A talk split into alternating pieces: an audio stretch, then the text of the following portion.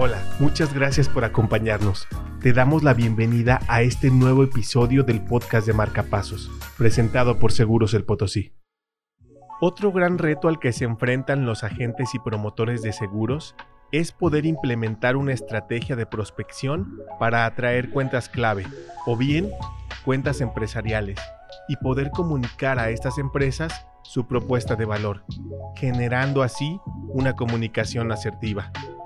En la entrevista que tuvimos para este podcast con Charaís Bisuete, quien es mentora de ventas y consultora comercial, nos compartió cómo podemos implementar esta estrategia para atraer cuentas clave o cuentas empresariales.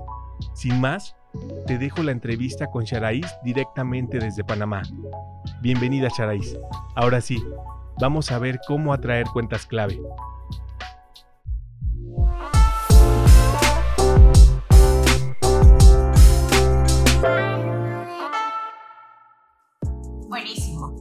Es importante, de hecho creo que lo habíamos conversado antes, el tema de empezar por lo básico, que a veces hay muchas cosas que dejamos desapercibidas y que son muy importantes, recordarlas y no tratar de saltarnos los pasos. Creo que es uno de los errores más comunes, de hecho, tratar de vender en la fase de prospección.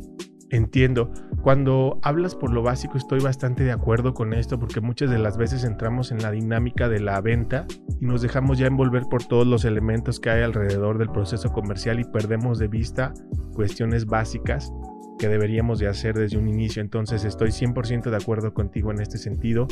Cuando decimos empezar por lo básico, no sé si podamos, me puedas ayudar a profundizar un poquito más qué, qué elementos son esos elementos básicos a tomar en cuenta. Claro, para mí, digamos que yo defino elementos básicos en hacer la tarea, hacer las investigaciones necesarias, tener claro a quién me voy a dirigir, porque no es lo mismo, incluso a nivel generacional, no es lo mismo comunicarse con un millennial que con alguien de la generación X, Y, Z. Cada generación tiene algunas motivaciones diferentes a las otras y si yo sé identificar eso desde un principio, me puedo comunicar mejor y puedo conectar mejor con las personas a las que me dirijo. Y esto es tanto a nivel, digamos, individual como a nivel corporativo, porque al final eh, las personas en las corporaciones las dirigen las personas. Entonces, valga la redundancia. Pero a lo que quiero decir que a pesar de que sean empresas, hay alguien detrás de liderando ese departamento para poder conectar.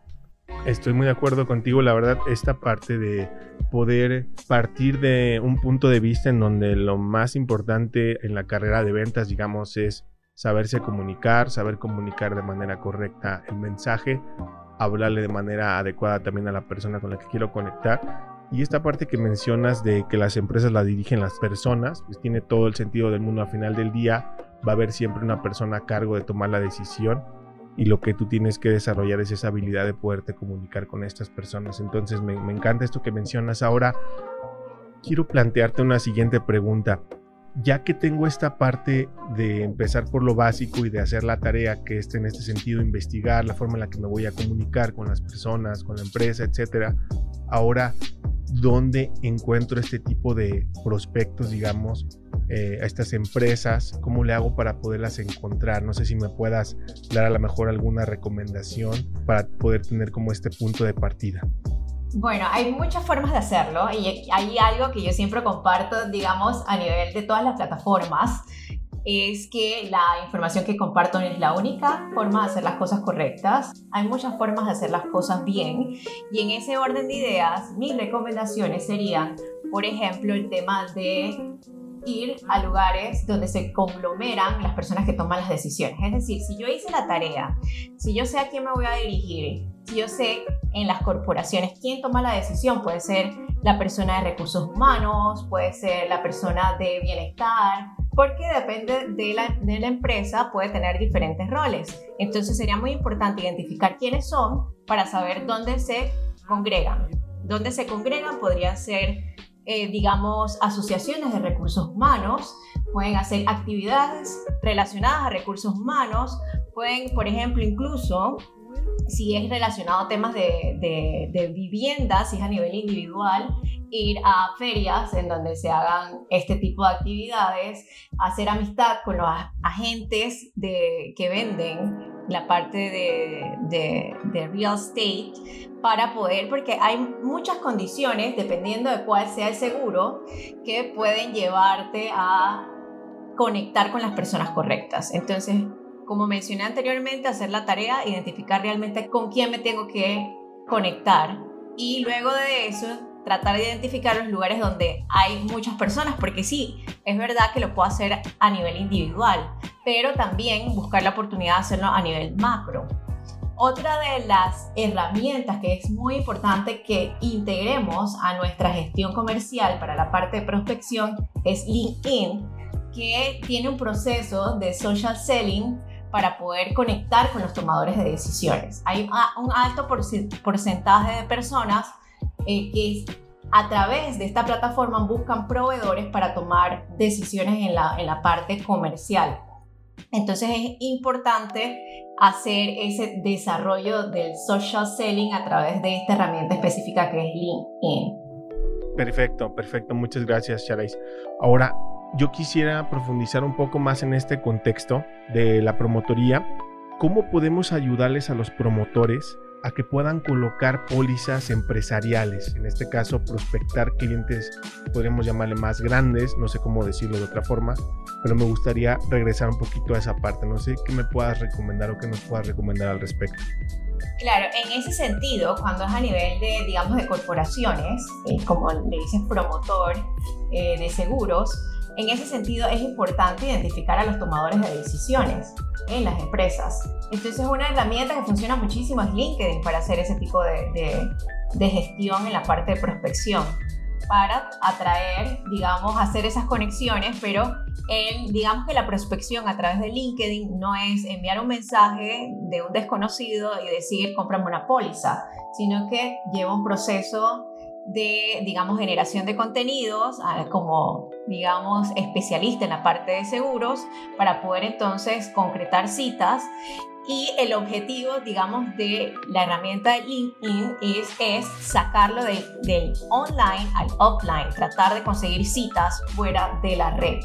Es realmente como una de las herramientas que se utiliza muy bien para la parte de prospección a empresas. Cuando no es a través de online, Igual funciona con el tema de las asociaciones donde se congregan a través de, por ejemplo, si los tomadores de decisiones son de recursos humanos, donde se congregan estos tomadores de decisiones. Perfecto, entonces podríamos decir también que esta parte de hacer la tarea implica también este proceso de investigación previa antes de empezar a tomar el teléfono, antes de empezar a, a mandar mensajes tengo que hacer una investigación primero a lo mejor no sé si sea del tamaño de la empresa, el giro de la compañía, la industria a la que yo quiero atacar, después a lo mejor las personas, buscar específicamente qué persona es, como mencionas, cuál es el, tomador de decisiones, no sé si esté correcto esta parte. Correcto, así es, exacto. Hacer la tarea implica identificar cuál es la empresa, los empleados, cuáles son los, los tomadores de decisiones, Incluso pueden haber influenciadores dentro de, la compañía que te pueden llevar a conectar con la persona que toma la decisión en esa parte de bienestar, porque también si aprendemos a posicionar el producto de seguros a esta compañía, ellos pueden internamente venderlo a sus clientes internos como un valor agregado, como ese salario emocional. Entonces creo que es importante identificar el tema del tamaño de las compañías, quiénes toman las decisiones y ver si hay algún enlace que te pueda referir, porque una referencia es mucho más potente que una llamada en frío como tal. Me encanta esto que comentas de la parte de los influenciadores, es decir, no siempre el, el del puesto, digamos, del recursos humanos, director comercial o director general, es el que toma la decisión. Hay veces que hay personas alrededor que es importante también traer a la mesa de la negociación. Y, creo que es muy importante esto que mencionas de tener todo este panorama para poder evaluar quiénes son las personas que posiblemente podrían influir en la compra. Entonces, ya que estamos hablando de que pusimos este contexto de empezar por lo básico, de hacer la tarea, de buscar, de encontrar el mensaje o de diseñar el mensaje correcto, lo que sigue sería hablar de esta diferencia que existe entre ir hacia un consumidor final, tú como asesor comercial o como promotor o, agente de seguros, ¿cuál sería una diferencia, digamos, en el posicionamiento que yo tendría que tener como agente entre hablarle a un consumidor final y hablarle a una empresa? Eh, no sé si me puedas a lo mejor dar ahí alguna recomendación, qué diferencia puede existir, cuál sería el mindset correcto para esto. Bueno, la, digamos que la primera diferencia que yo encuentro allí es la parte de la formalidad, porque normalmente cuando eh, vendemos a individuales eh, tendemos a ser un poquito informal. Digamos que cuando vamos a través de empresas necesitamos tener ya la documentación o presentaciones simplificadas, que es otro de los errores que se cometen al momento de vender seguros, es que los seguros, los servicios, tienen una cantidad de textos infinitas y las personas dentro de la corporación no tienen tiempo para leer todas esos, digamos, todas esas letritas chiquitas que hay dentro de. Entonces, lo, lo importante allí es hacer una presentación sencilla, pero para hacer esa presentación es importante saber que, cuáles son los motivadores de la compañía. ¿Y cómo sé cuáles son los motivadores de la compañía? Si yo hice la tarea, sé cuáles son su misión, sus valores, eh, en temas de personal, cuál es la comunicación que tienen interna, para yo poder comunicarme internamente con los valores de la compañía. Entonces creo una conexión y la persona ve que hice mi tarea y que estoy realmente alineada eh, con la propuesta que, quiere, que ellos quieren llevar dentro de, para sus clientes internos, que son sus empleados. Me parece excelente este punto de que el asesor o el promotor tenga que investigar a un nivel más profundo. En ese sentido, entender cuál es la cultura de la compañía, cómo se comunican, o si es una empresa líder en su, industria, o de alguna forma entender, digamos, por así decirlo, el lenguaje, el mejor lenguaje para comunicarse con esa compañía. Me encanta lo que mencionas. Ahora, seguramente los agentes ya están esperando hablar de esta parte de las estrategias, lo cual a mí me encanta siempre hablar de las estrategias, pero eh, me gustaría que tú nos pudieras contar a lo mejor algún tipo de estrategia que te vendría o que tú consideras como mentora de ventas cuál sería una estrategia adecuada para que las, los promotores, los agentes puedan utilizarla al tratar de prospectar compañías, al tratar de prospectar cuentas clave, eh, pólizas empresariales. No sé si me puedas ayudar a compartirme alguna estrategia que consideres que pueda funcionar para ellos. Creo que es importante tener un enfoque de ventas consultivas, es decir, no asumir. No puedo llegar o enviar un correo electrónico no deseado con una propuesta. Una de mis recomendaciones muy importante es que no envíen una propuesta sin que tengan una reunión. Tener una reunión, saber, ya haber hecho la tarea, y vuelvo y lo recalco porque creo que es muy importante hacer la tarea, no ir a una reunión sin estar preparado, hacer las preguntas correctas para luego, posterior a eso, hacer una presentación con una propuesta de valor bien estructurada con realmente lo que la empresa está buscando, necesitando o que le puede interesar, que sea bastante personalizada y donde incluyas cuál es, qué es lo que ofrezco, hago un comparativo de las tres opciones, que es muy importante que tenga tres opciones, porque como al cerebro le encanta el número tres, si tú no le das tres opciones a esa persona, tomadora de decisión va a buscar una tercera propuesta.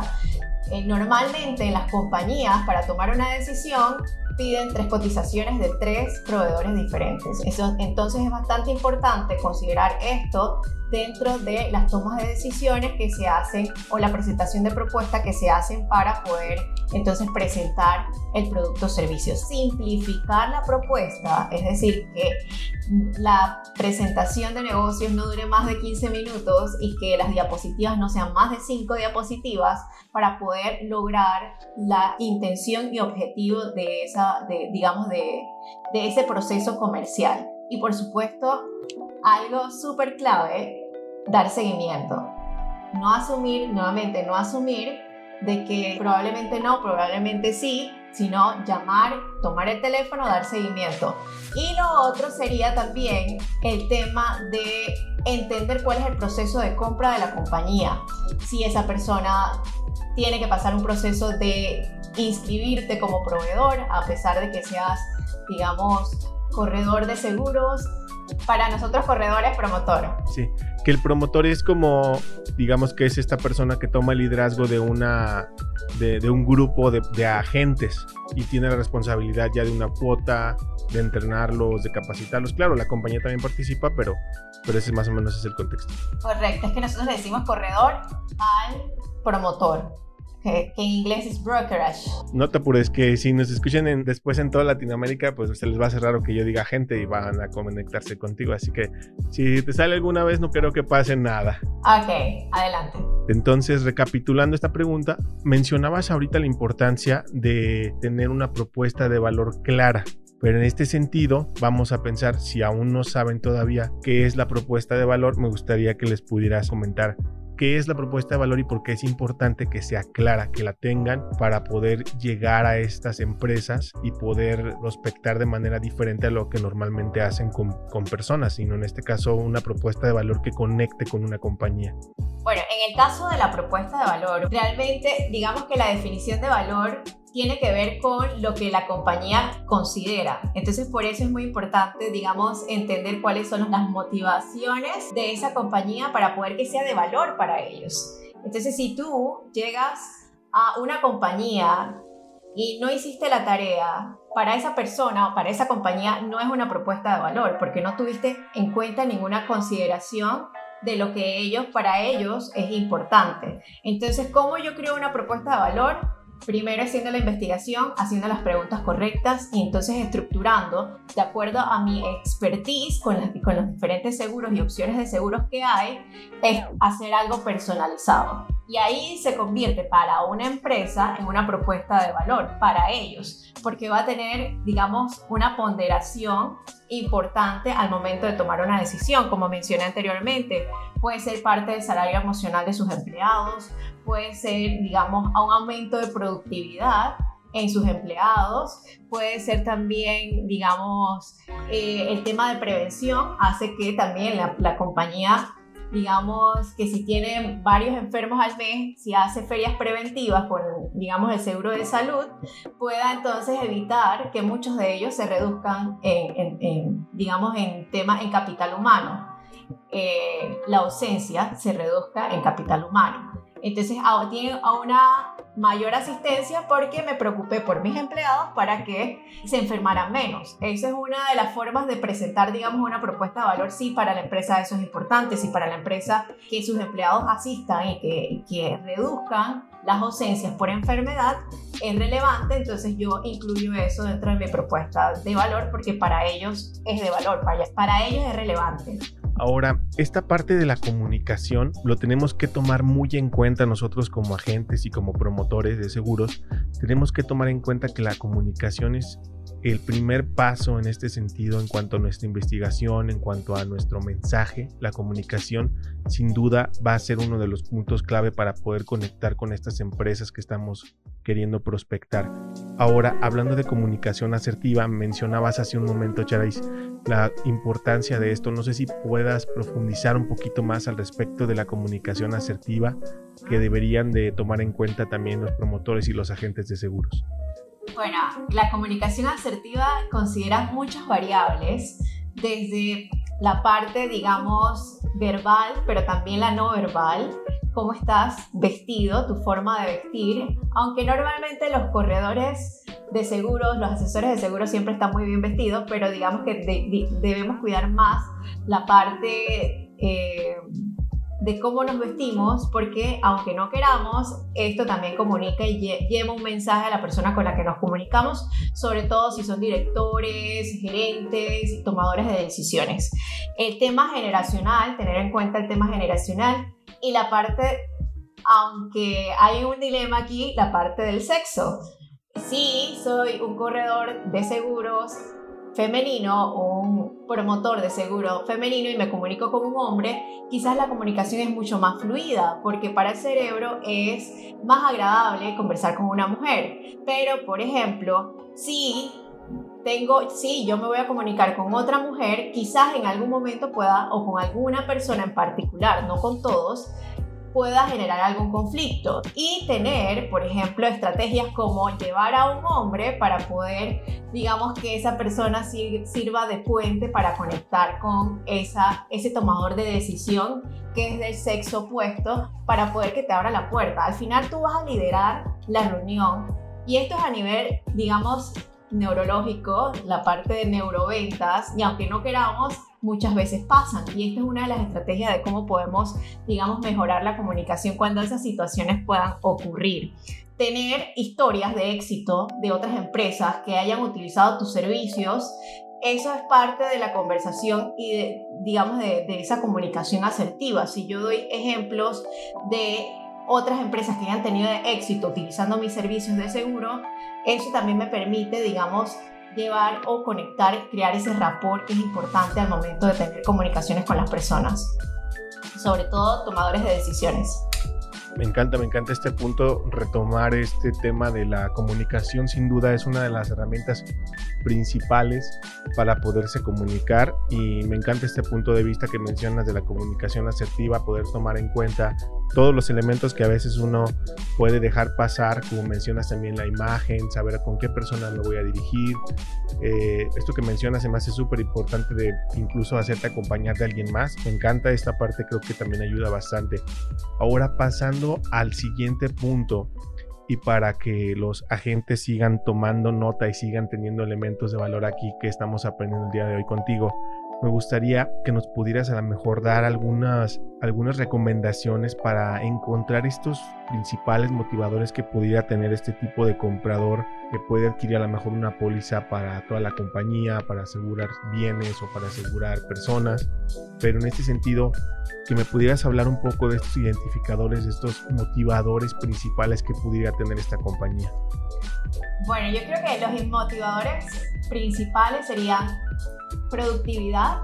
En temas para compañías, la productividad es súper importante, como lo mencioné al principio.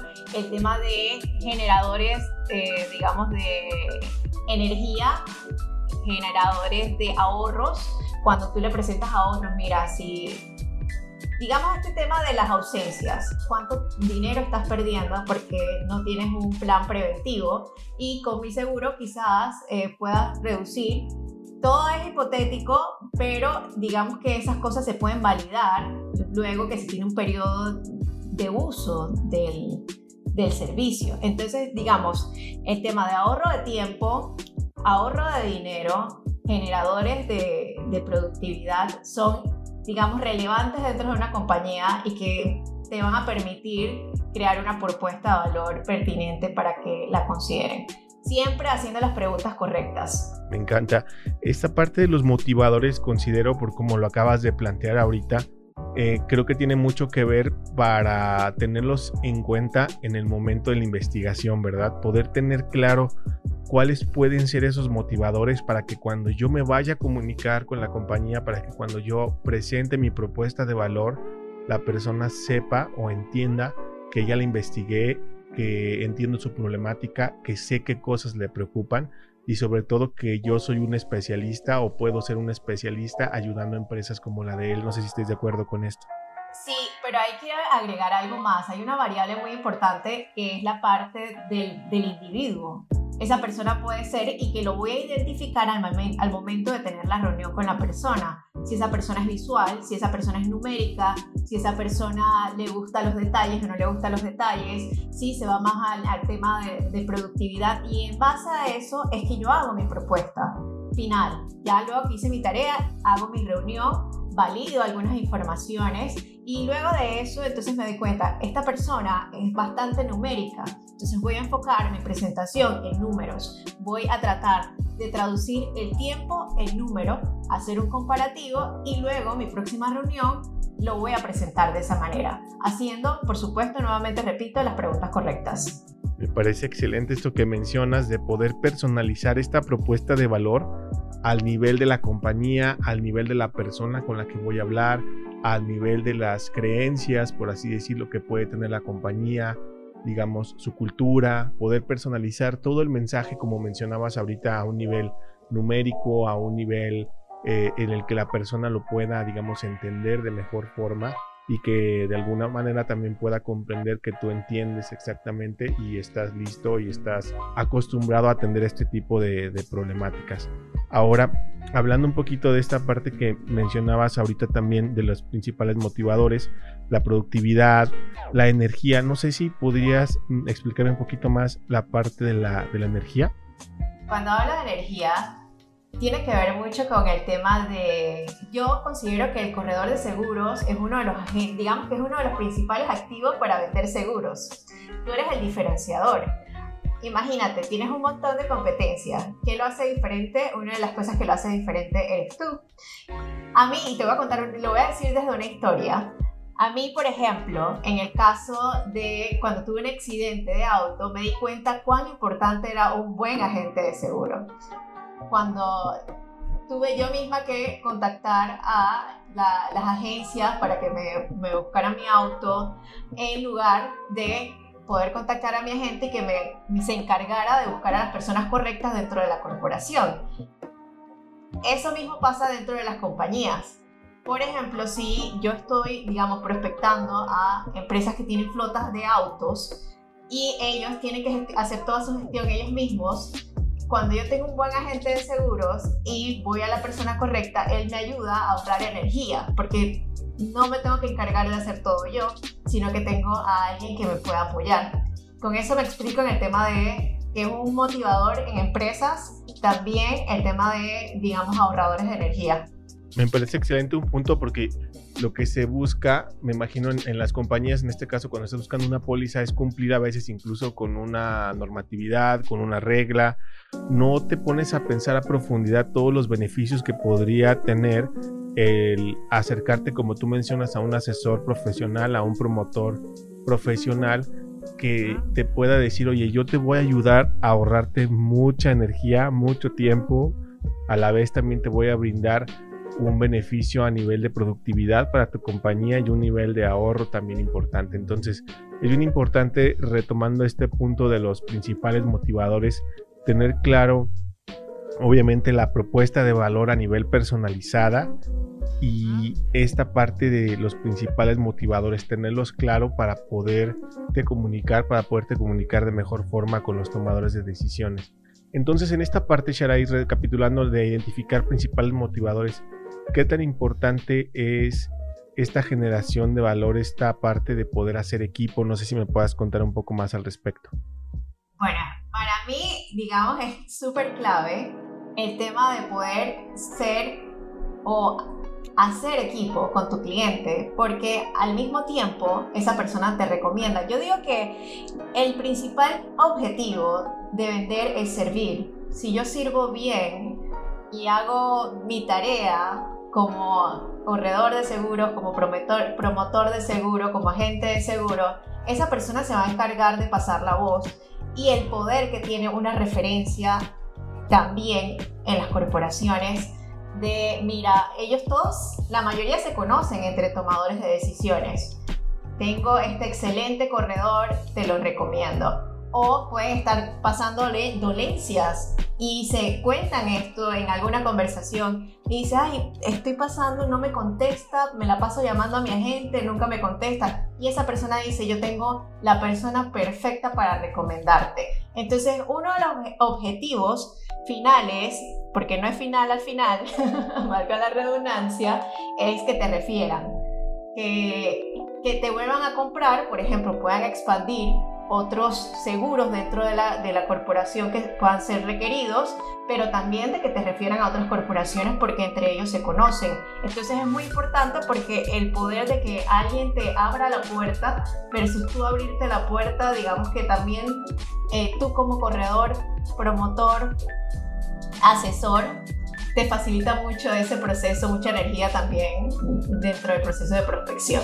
Por supuesto, y me parece excelente incluso el ejemplo que acabas de mencionar, como eh, muchas de las veces hablamos del proceso comercial, a veces lo queremos hacer muy complejo, pero no es otra cosa más que imaginarse que los clientes son como nosotros mismos con necesidades, esperan que se les pueda resolver la problemática, esperan tener respuesta pronto. Entonces muchas de las veces perdemos de vista esta parte de que pues al final del día sí yo estoy prospectando una compañía, una empresa, pero detrás de la empresa hay personas con las cuales yo puedo hacer equipo, yo puedo hacer una alianza, puedo acercarme a ellos para que me vean como un solucionador de problemas, para que me vean como un activo prácticamente para su compañía y con base en todo este proceso, a toda esta información que vas llevando hasta este punto, poder personalizar esta propuesta de valor. Me parece muy interesante todo lo que acabas de mencionar. Ahora, pasando a esta parte de las herramientas, eh, considerando en cuenta todo lo que has venido compartiéndonos, eh, me gustaría que les pudiéramos eh, dejar a los agentes algunas recomendaciones de algunas otras herramientas que pudieran tener ellos en su arsenal a la hora de prospectar compañías grandes, compañías de pólizas empresariales. No sé qué me puedas recomendar al respecto de las herramientas, de algunas otras herramientas.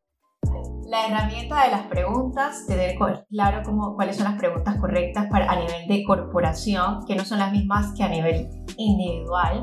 También el tema de concretar citas, es decir, no dejar, digamos, la agenda abierta, sino poner una fecha específica para reunirse con los prospectos tomadores de decisiones y agendarlo. Honrar la palabra, aunque lo digo como herramienta, realmente es algo que nosotros debemos llevar con nosotros siempre. Si prometí algo, cumplirlo, pero digamos que haciéndolo haces la diferencia, aunque no debería ser así. Esa debería ser la norma, pero honrar la palabra de lo que digo, lo cumplo, es una genial herramienta contestarle al cliente y muy importante, y vuelvo y lo repito más bien, el tema de hacer seguimiento de forma oportuna. Siempre estar, digamos, pendiente del cliente, en todo momento, incluso cuando ya tenga la compra.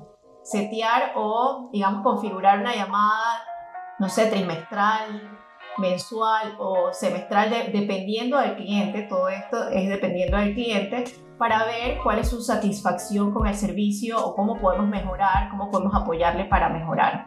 Me parecen excelentes estas herramientas que mencionas. Incluso no sé si estés de acuerdo que muchas de estas acciones deben de estar inspiradas, deben de estar configuradas, como tú mencionas, desde un punto de vista incluso desde donde aún no te van a comprar, pero estás empezando a generar esa relación donde ya tuviste un acercamiento, ya pusiste una propuesta sobre la mesa y es bien importante también que esta parte de, que mencionas ahorita contemple que quizás no precisamente la primera reunión vas a poder colocar la póliza, vas a poder colocar la cobertura para la compañía. No sé si estás de acuerdo con esta parte. Sí, sí, totalmente. De hecho, podría incluso tomar un poquito más de tiempo porque el proceso de toma de decisión dentro de una, dentro de una corporación tiende a tomar más, es más largo el proceso como hay más personas involucradas, hay más departamentos involucrados, hay un proceso de compras. Si entraste en el, en, el periodo de pago, en el periodo de contratación o ya cerraron el año fiscal, todas esas cosas influyen y lo importante es estar pendiente y tener conocimiento, anotarlo, porque se dilató el proceso, digamos, de adquisición de, los seguros. Por supuesto. Ahora, antes de pasar a la conclusión, solo quisiera mm, hacerte otra pregunta. Uno de los, digamos, problemáticas que han tenido los agentes de seguros es esta parte de que todas las citas ahora son virtuales, ¿no? Eh, es muy difícil poder, como tú mencionabas, poder palpar, poder leer un poco la, el lenguaje de las personas con las que tengo, con las que estoy reunido, pero ¿qué recomendaciones harías tú cuando no te reciben físicamente en la compañía. No sé si puedas darme alguno, algunos tips, algunas recomendaciones que puedan servirle a los agentes. Muy importante es siempre tener tu cámara abierta, inclusive si el prospecto no quiere encender su cámara, porque realmente eso crea una conexión a pesar de que tú no logres, digamos, verlo físicamente. Sin embargo, el encender la cámara muchas veces hace que la otra persona se anime a encender su cámara y eso te permite entonces ya tener esa parte visual que normalmente tienes en, la parte física, que no es igual, bueno, es cierto, pero digamos que ayuda bastante porque empiezas a ver cómo se expresa y alguna, algún lenguaje no verbal que puedes ir eh, digamos, palpando, identificando, que te puede ayudar al tema de la, de la, de la presentación. Lo otro es la escucha activa, identificar como su tono de voz, prepararte antes de la llamada, estar muy animado, porque la voz cuando es a nivel, digamos, de videoconferencia toma un rol mucho más relevante. Entonces, tener, digamos, prepararte antes de la llamada para tener la energía alta, porque la energía alta vende. Sí, vas a vender seguro, hola, sí, mire, mi nombre es Sharai. Nadie te va a comprar porque no lo motivas. Entonces tienes que ayudarte de, lo que, de los recursos que tienes. No puedo decirte algo, digamos, no te puedo decir magia. Utiliza los recursos que tienes para poder sacar el mejor provecho de la reunión con, digamos, las videoconferencias. Si tienes una mala cámara, yo te recomiendo que inviertas en una cámara porque tienes la percepción de, que, de generar esa cercanía cuando te ven bien versus cuando te ven borroso. Entonces esa es una muy buena inversión para generar ese, esa cercanía con las personas que te ven a través de, eh, digamos, el medio digital. Y lo otro es, aunque suene, digamos, redundante, el tema de encontrar un lugar oportuno. Si estás en el carro por querer llevar la reunión, quizás hay muchos distractores. Entonces tratar de, en ese momento que tengas la reunión, estar en un espacio donde no haya distractores para poder que haya más fluidez en las reuniones. Hay muchas personas que tienen que pasa una mosca y se distrae. Y si tú eres el que genera las distracciones, vas a perder mucho esa interacción con las personas que, con las que estés, estás reuniendo. Me parece excelente estas recomendaciones porque hemos venido adaptándonos a esta nueva normalidad que ya no tiene nada de normal, ¿verdad? y tenemos que tener en nuestro arsenal como asesores de ventas, como agentes, como promotores, estas herramientas que nos ayuden a poder conectar con la persona independientemente de que nos diga, ¿sabes qué? Sí te recibo, pero va a ser por videollamada. Entonces, considero importante que esto que tú nos mencionas son herramientas súper poderosas que van a ayudar a que los promotores y los agentes puedan tener pues una mejor preparación para el momento de, para poder entrar, para poder comunicar, como mencionas, independientemente si la otra persona conecta o no conecta su cámara, bueno, que yo la, que yo la conecte, que esté con toda la energía, que esté hablando de la propuesta de valor, que esté haciendo las preguntas adecuadas. Me encanta todo esto que mencionas. Entonces, hacemos una pequeña recapitulación.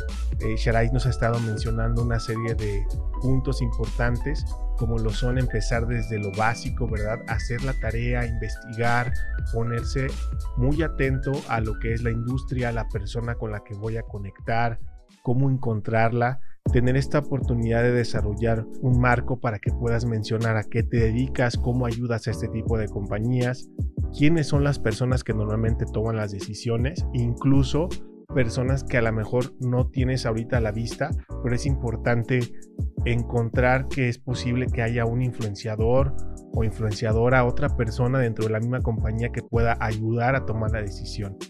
Otro de los puntos importantes también es tener en cuenta que no es lo mismo ir a un consumidor final, a un cliente de una póliza de seguro o de gastos médicos, a estar hablando con una compañía. Es bien importante cambiarse el chip, tener esta estrategia para poderse comunicar ahora a nivel, digamos, empresarial, pero desde el punto de vista de que sabemos de que detrás de la empresa siempre va a haber personas.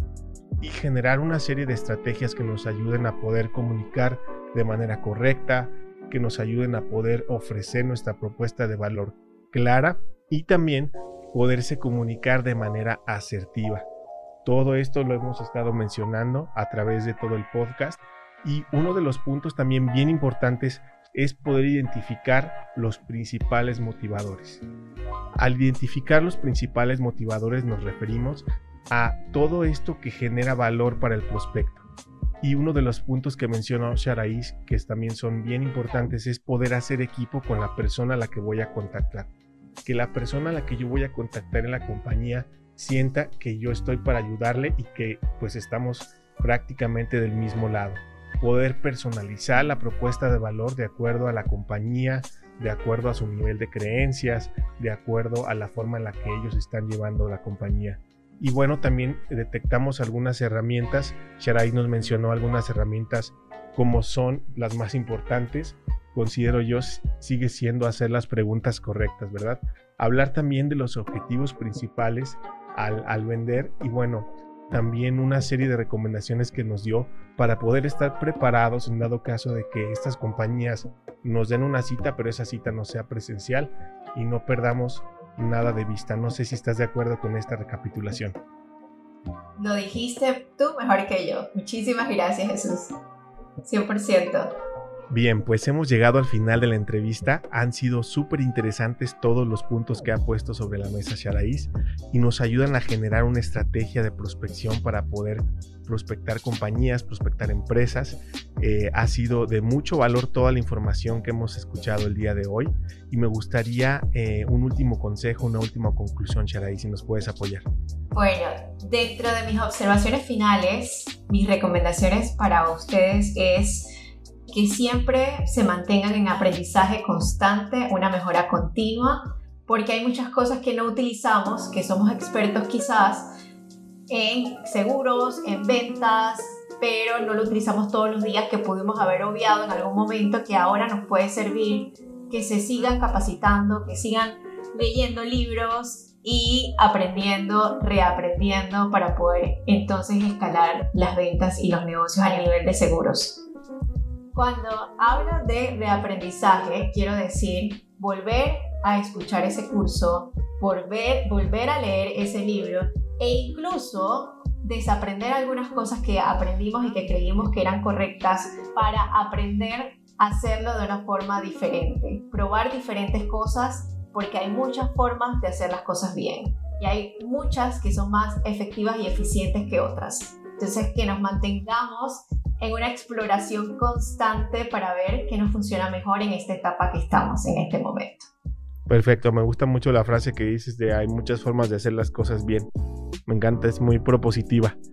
Bien, ahora, en dado caso que los agentes quieran seguir en contacto contigo, quieran seguir atentos a tus recomendaciones, a tus tips, a tus eventos, Sharais, me gustaría que nos compartieras cómo te pueden encontrar ellos, cómo pueden conectar contigo. Cuéntame. Pueden hacerlo a través de mi página web charaisbisuete.com o a través de mis redes sociales Charais V en Twitter, Instagram o Facebook. Son cordialmente bienvenidos. Pues bien, muchas gracias Charais. La verdad es que estuvo súper interesante toda la sesión. Ya escucharon dónde la pueden seguir. Muchas gracias por habernos acompañado el día de hoy. Fue de mucho valor para nosotros todo lo que nos compartiste. Muchísimas gracias a ustedes por la invitación. Muchísimas gracias a las personas que están escuchando este podcast feliz de compartir con ustedes y aquí quedo a sus órdenes. Un fuerte abrazo.